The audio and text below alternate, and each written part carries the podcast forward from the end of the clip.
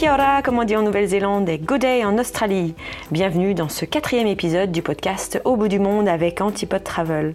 Je m'appelle Sandrine et j'habite en Océanie depuis plus de 20 ans. J'ai créé ce podcast pour vous aider à préparer votre séjour en Nouvelle-Zélande et en Australie. Dans chaque épisode, je vous fais découvrir une région, je vous emmène hors des sentiers battus et je partage avec mes invités l'actualité de ces deux pays. Aujourd'hui, on retourne en Australie en compagnie de nos spécialistes de la destination, Yann, qui vous fait découvrir sa région, la Sunshine Coast, dans le Queensland, au nord de Brisbane. Dans la rubrique Conseils, je vous parle des différents types d'hébergements qui existent en Australie, de l'auberge de jeunesse au lodge haut de gamme, en passant par la tente glamping et le séjour à la ferme. Et vous verrez, il y a le choix. Dans chaque épisode, Johan, guide, photographe et cofondateur d'Antipode Travel, vous fait découvrir un animal natif.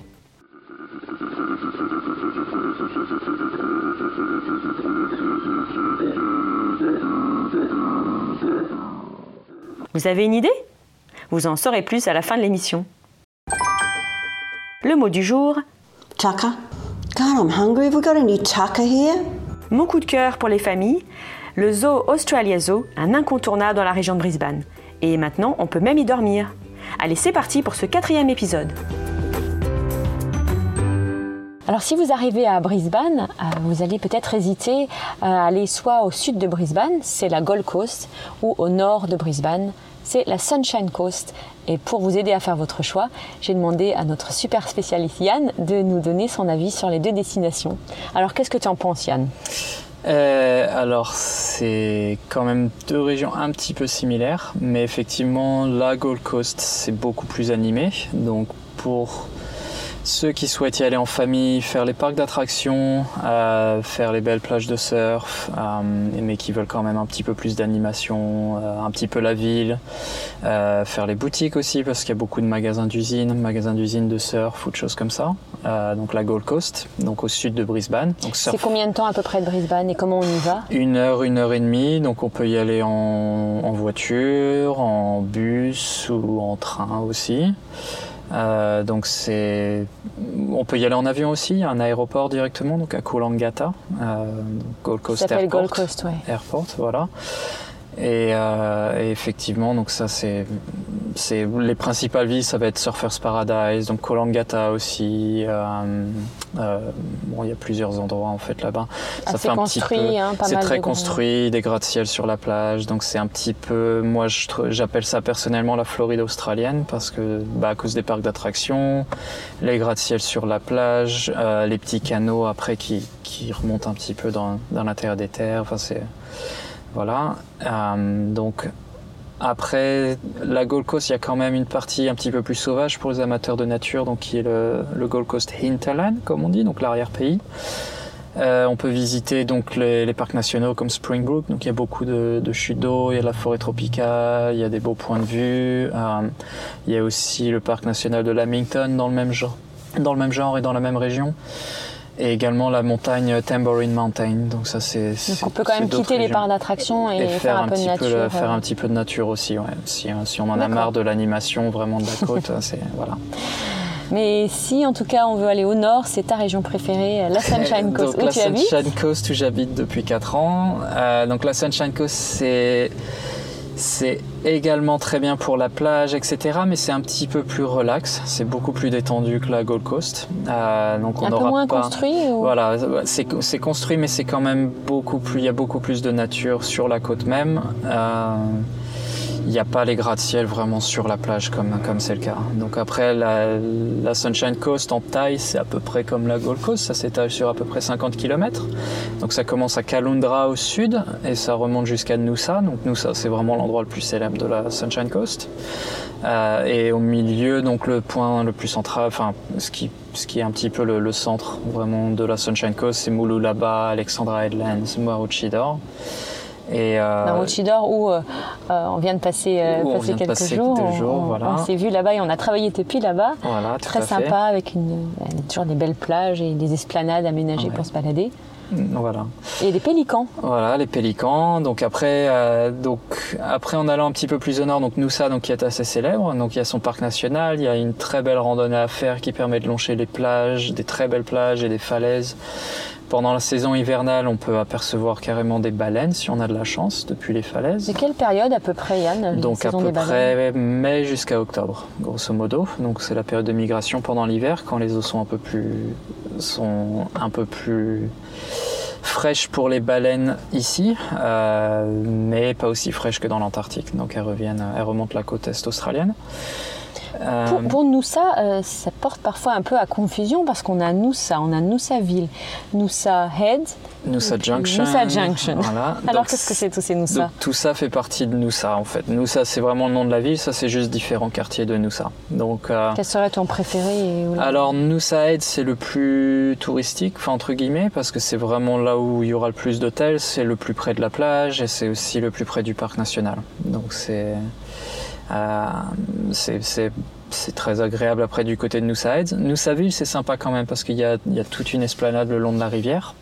Donc il y a quelques hôtels qui sont situés là aussi.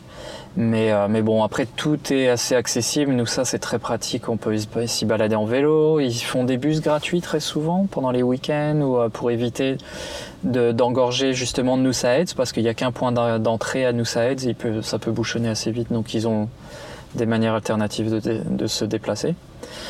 Euh, et après, il y a toute la région autour de Noosa, un petit peu l'arrière-pays, et donc euh, Yumandi, qui est, qui, qui est un, petit, un petit village dont, qui a un marché tous les mercredis et les samedis matins, qui est le plus grand marché du Queensland, et l'un des plus anciens aussi, donc qui est vraiment immense. Euh, donc ça, ça fait partie des choses à faire.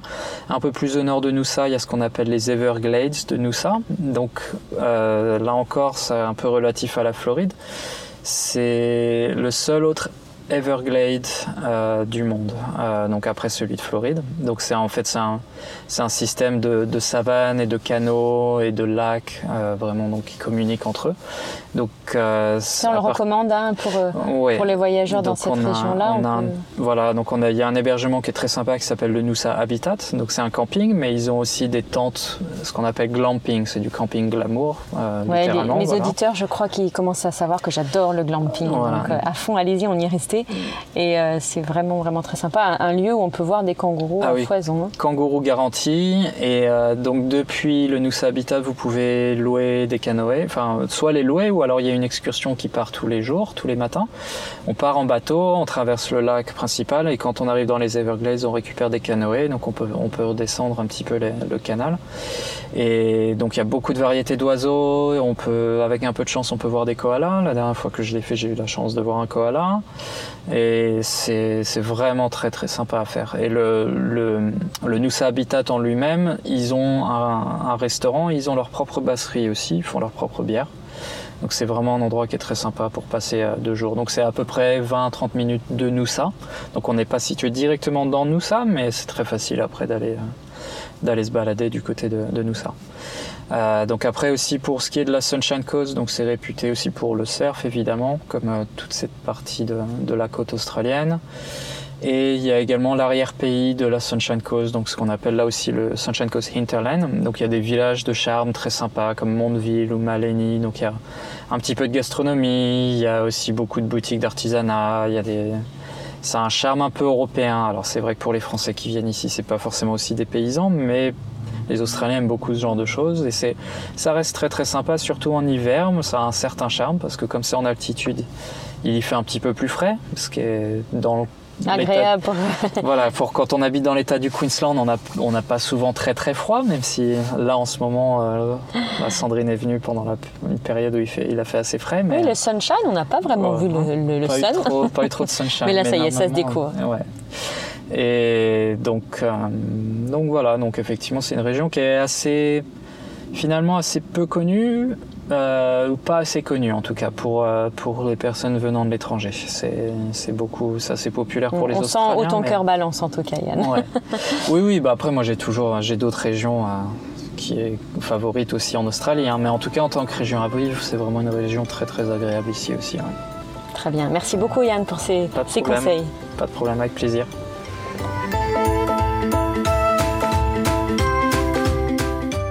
Dans la rubrique conseils pratiques, je vais vous parler des différents types de logements qui existent en Australie. Alors il y a vraiment un grand, euh, une grande panoplie d'hébergements, que ce soit le camping, l'hôtel, en passant par le motel ou le lodge de luxe. Et quand vous nous contactez pour organiser votre voyage en Australie, on va vous poser plein de questions pour justement bien cerner vos souhaits et vous proposer ensuite un programme personnalisé. Et comme l'hébergement représente une bonne partie euh, du prix du séjour, c'est important de connaître vos attentes. Les prix varient beaucoup en fonction des lieux, des périodes, haute et basse saison, mais aussi des jours de la semaine et s'il y a des événements spéciaux. Donc c'est difficile de vous donner un prix estimatif, mais euh, je vais déjà vous décrire les différents types de logements et quand vous nous contacterez, on verra ensuite en fonction de votre budget. La première question que je pose généralement à mes clients, c'est quel type de confort vous recherchez? Est-ce que par exemple vous voulez des hôtels avec restaurant? Dans ce cas, il y a des chaînes traditionnelles qu'on trouve partout dans le monde, mais il y a aussi des plus petites structures qu'on appelle les boutiques hôtels, qui sont de catégorie supérieure, et souvent avec une personnalité affichée. Par exemple, un hôtel avec un thème art déco, ou un autre euh, assez funky avec des meubles au design original, ou d'autres avec une décoration faite par des artistes aborigènes, d'autres sur le thème du sport. Donc vous l'avez compris, plus vous nous donnez des précisions sur vos centres d'intérêt, mieux on pourra sélectionner les hébergements qui vous correspondent. Alors si vous choisissez des hôtels, sachez qu'ici ils sont équipés d'une bouilloire et de quoi préparer du thé et du café. Certains ont un petit frigo et euh, ils ont donc un restaurant. Donc si vous voulez ne pas cuisiner, euh, c'est une bonne façon de voyager. Si vous préférez par contre de temps en temps cuisiner, toujours manger au restaurant pour maîtriser votre budget et puis bon aussi pour euh, des fois c'est bien de se faire juste un plat de pâtes, n'est-ce pas? Eh bien je conseille les motels et les appartements avec cuisine ou kitchenette. Alors attention, le terme motel peut parfois avoir une mauvaise connotation quand on pense par exemple au motel un peu sordide en bord de route qu'on voit dans les films américains. Mais ici en Australie, les motels sont de très bonne qualité, avec des chambres plutôt spacieuses, une place de parking juste devant, c'est vraiment très pratique, notamment pour les bagages. Certaines chambres de motel et appartements sont équipées d'un lave-vaisselle et d'une machine à laver dans l'appartement. D'autres ont un service de laverie en self-service. Donc c'est pratique quand vous faites un long voyage et que vous voulez euh, laver vos vêtements. Ces logements de type motel et appartement, ils peuvent avoir plusieurs chambres, donc c'est aussi bien pratique quand on est euh, en famille ou entre amis. Par contre, ils ne servent généralement pas de petit déjeuner, ou bien alors le petit déjeuner est vraiment très simple, du genre euh, pain de mie, céréales et fruits en boîte, qui sont mis dans le frigo la veille. Donc mieux vaut faire les courses et préparer votre petit déjeuner. Une autre catégorie d'hébergement, ce sont les backpackers, les hostels, les auberges de jeunesse. Et là, il y a le choix également dans cette catégorie de logement pour tous les budgets. Le moins cher, ce sera un lit dans un dortoir avec 4, 6, parfois 10 personnes. Mais il existe aussi des chambres individuelles avec douche et toilette. Et là, on se rapproche un peu plus euh, du type hôtel. Il y a une cuisine commune, un salon et parfois une piscine. Une des chaînes de backpackers le plus connues, c'est les YHA, et elle propose des hébergements dans toute l'Australie. Et depuis quelques années, on voit des backpackers qui sont rénovés avec une décoration plus moderne, un bon accès Internet, de nombreuses prises pour charger les téléphones. On les appelle les flashpackers. Donc il y en a plusieurs. On vous en parlera certainement dans un autre épisode.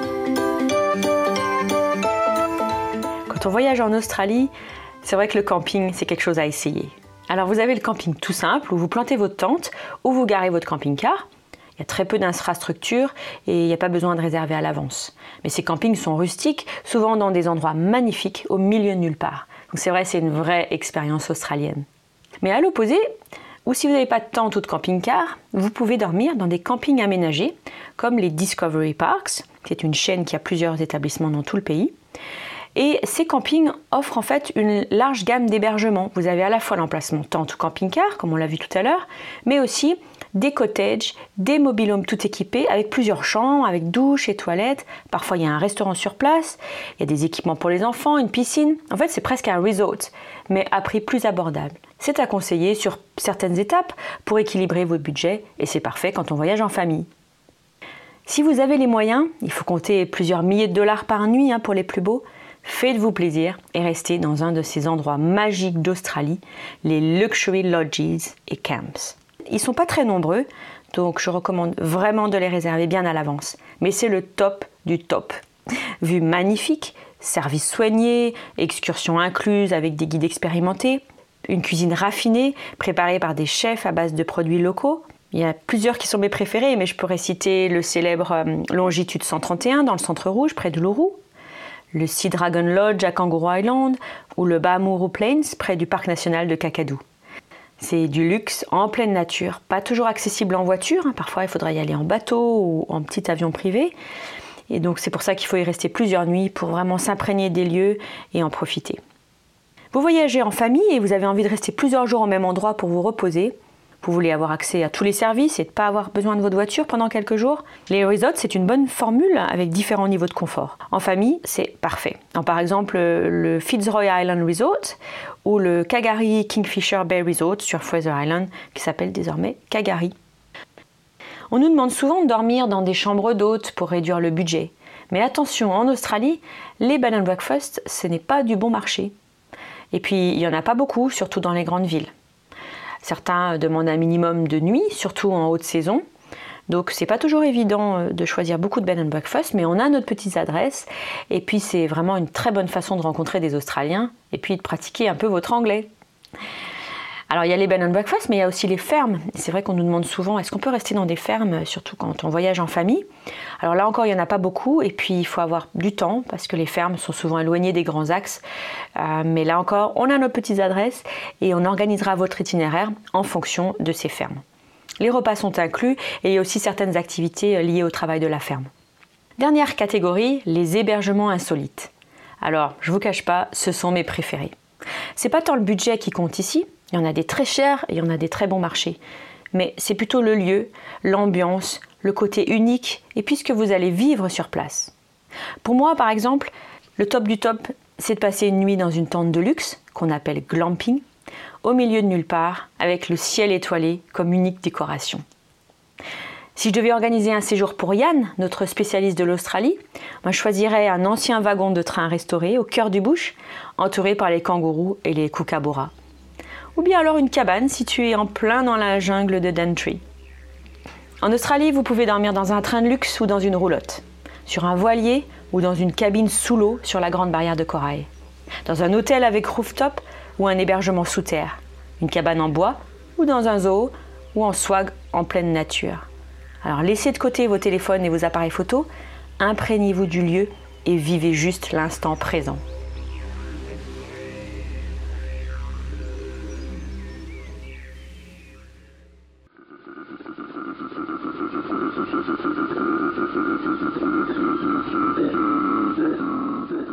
Est-ce que vous l'avez reconnu?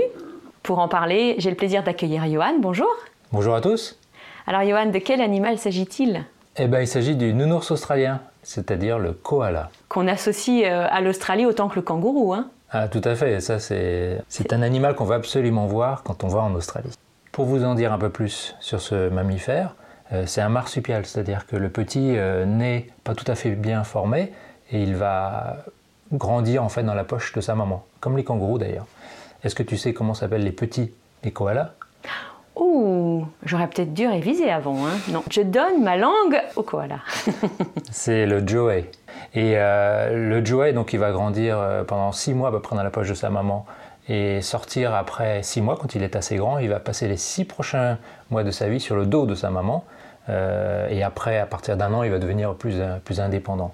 Et donc, euh, les koalas, on n'a pas trop souvent l'idée de la taille, mais c'est quand même assez, assez gros, ça fait comme jusqu'à 14 kg. Euh, ils ont de très bonnes griffes, parce que c'est dans les arbres qu'ils euh, vivent une grande partie de, de, leur vie. Les koalas, ils dorment jusqu'à 20 heures par jour. Est-ce que tu sais pourquoi? Bah, Ils ressemblent à des adolescents, ils ont tout le temps envie de dormir. c'est parce qu'ils se nourrissent d'une feuille d'un arbre qu'on appelle l'eucalyptus, qui est très pauvre en nutriments, en, énergie. Donc euh, il faut qu'ils mangent beaucoup, mais ça apporte peu d'énergie, donc ils ne peuvent pas trop dépenser euh, d'énergie, faire d'efforts, donc ils dorment, ils dorment beaucoup. Leur nom dans une des langues aborigènes, ça signifie pas d'eau, parce que les aborigènes avaient remarqué que cet animal ne descendait quasiment jamais de l'arbre pour boire.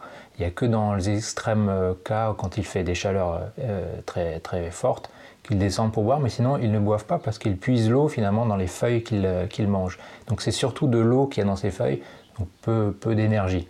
Et c'est pour ça aussi qu'ils dorment donc beaucoup. Johan, euh, les koalas ne mangent que des feuilles d'eucalyptus? Ils ne mangent quasiment que des feuilles de certains eucalyptus. C'est très très euh, spécifique. D'ailleurs, ces feuilles sont empoisonnées. ah bon? ils ont un système digestif qui leur permet de, de, pouvoir manger ces feuilles sans, être, sans en mourir.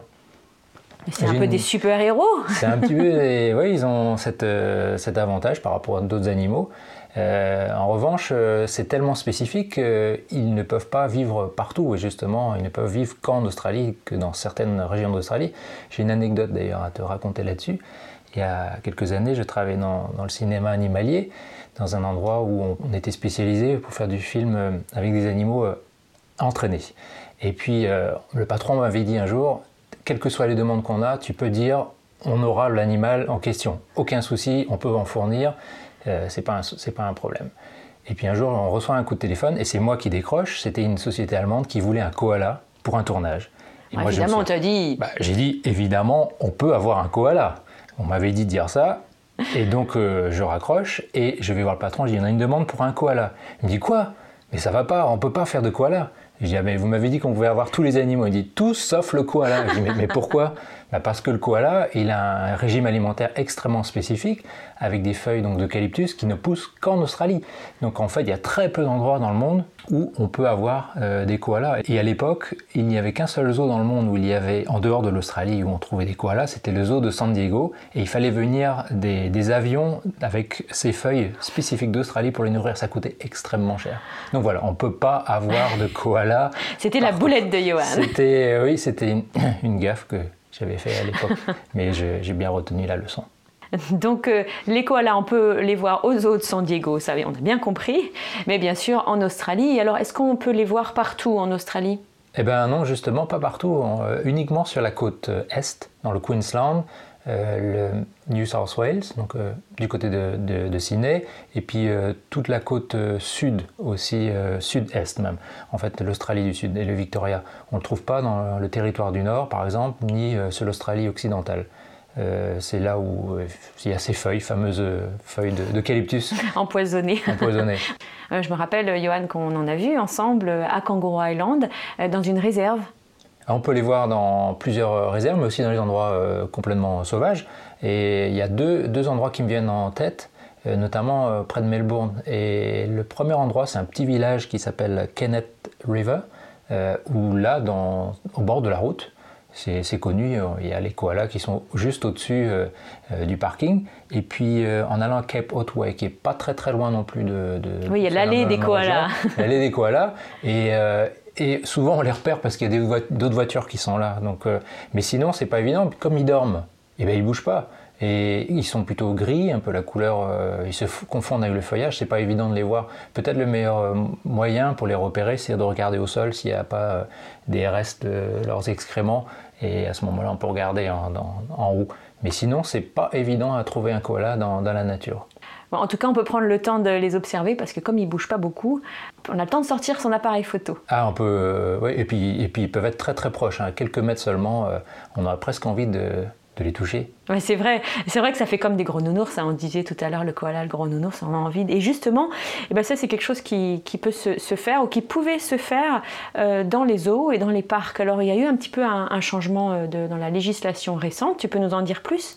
Bah, il y a quelques années, en fait, euh, on s'est aperçu, euh, comme c'est beaucoup le cas euh, avec un peu de, de retard, que ces animaux-là, bah, ils, sont, ils sont stressés, le fait d'être touchés, d'être- ouais, caressés et portés. C'est des animaux qui ont l'air placides, mais c'est dans leur euh, nature. Oui, parce qu'on pouvait le faire dans les zoos, on pouvait voilà on pouvait payer prendre- pour. les gens euh, voulaient prendre une photo avec euh, le koala dans les bras. C'est vrai que c'est très mignon, mais euh, ça leur occasionne beaucoup de stress. Et avec le temps, on s'est aperçu que c'était c'est quelque chose qu'il fallait légiférer. Et puis, on a certains États où interdit ça. Alors, il y a quelques États qui permettent encore de le faire. Je pense que ça changera. Euh, ou au moins, tout au moins, de les, les caresser. Mais de les porter, c'est devenu, euh, c'est devenu euh, interdit presque dans toute l'Au- l'Australie. Oui, si vous voulez en, en porter un, prenez une peluche, franchement. hein. Ah oui, une peluche, et puis ce sera moins dangereux. Parce que ça reste quand même un animal sauvage, et malgré sa placidité, et puis euh, le fait qu'il soit super mignon, on a envie de le prendre dans ses bras, c'est quand même un animal qui peut être assez agressif. Et j'ai euh, justement une petite histoire à vous raconter. Enfin, je ne vais pas tout raconter, mais euh, c'est extrait d'un livre d'un auteur australien que j'aime beaucoup qui s'appelle Kenneth Cook.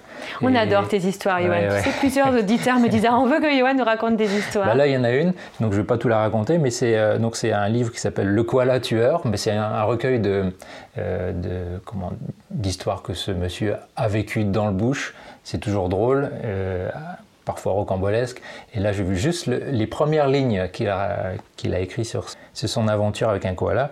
Il dit ceci je n'aime pas les koalas, ces sales bêtes aussi hargneuses que stupides n'ont pas un poil de gentillesse. Leur comportement social est effroyable. Les mâles n'arrêtent pas de se tabasser ou de voler les femelles de leurs semblables.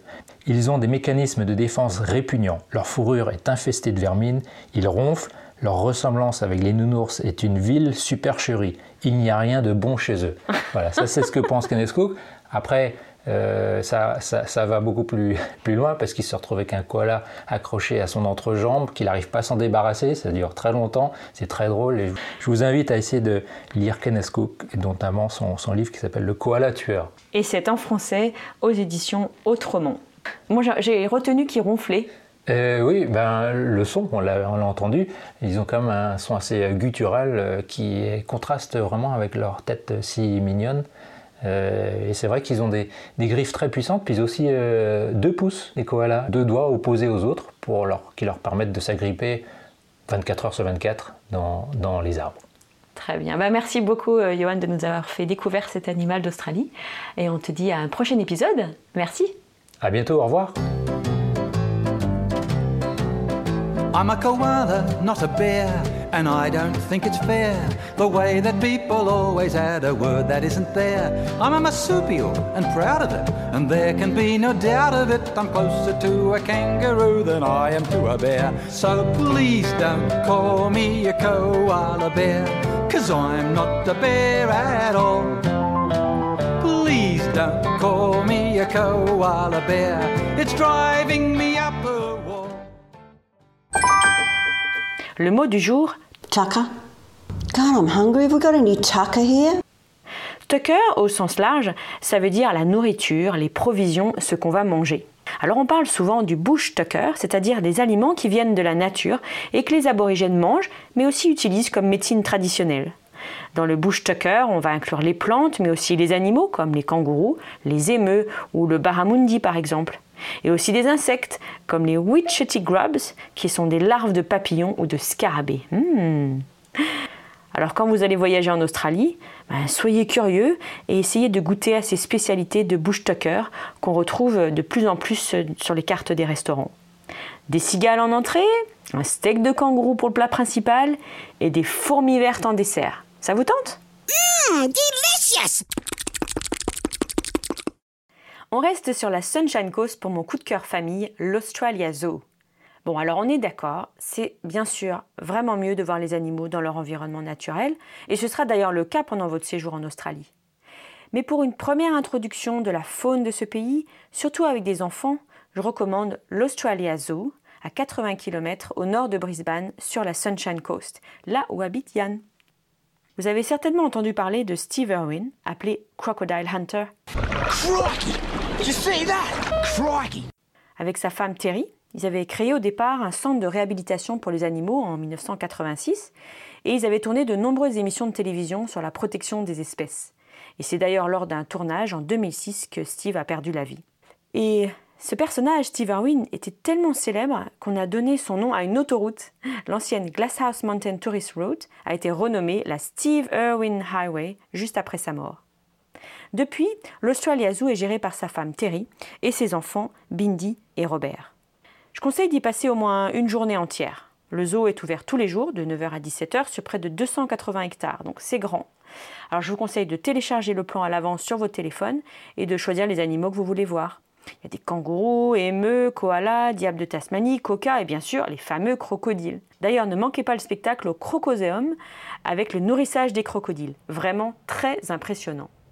Je conseille aussi de réserver à l'avance la visite du Wildlife Hospital, qui accueille plus de 10 000 patients chaque année de toute la région.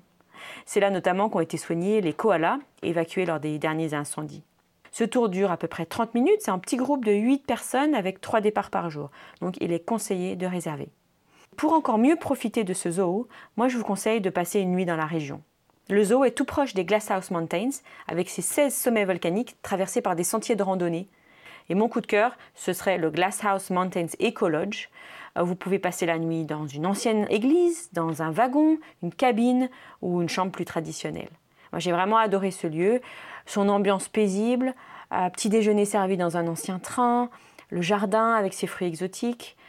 D'ailleurs, le lodge vous donne une brochure pour euh, reconnaître euh, tous ces fruits et propose aussi des activités pour les enfants. Bon, Johan, vous vous en doutez, il a surtout aimé les oiseaux, lui.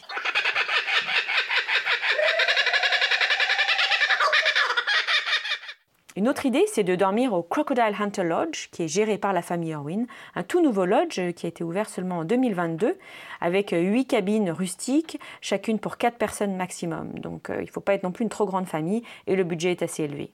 Mais là, vous êtes sûr de voir des kangourous, des émeux ou des koalas en prenant un verre sur votre balcon ou même en profitant de la piscine de 25 mètres à débordement.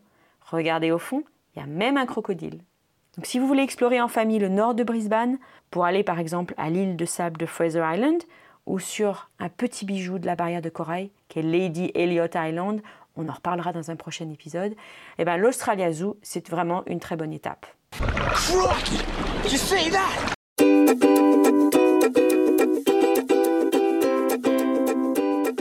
Cet épisode australien se termine. Merci beaucoup d'avoir voyagé en ma compagnie. Vous retrouverez toutes les références de l'épisode dans les notes.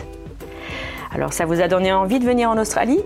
Vous voulez profiter de mon expertise et celle de Yann et de Pascal, nos deux spécialistes de la destination? Alors rendez-vous sur notre site antipode pluriel-travel.com. Ce podcast vous a plu, alors n'hésitez pas à vous abonner et à le partager autour de vous. Et puis laissez-moi une note, un commentaire, une question, dites-moi les sujets que vous aimeriez que j'aborde dans le prochain numéro. Je suis vraiment à votre écoute.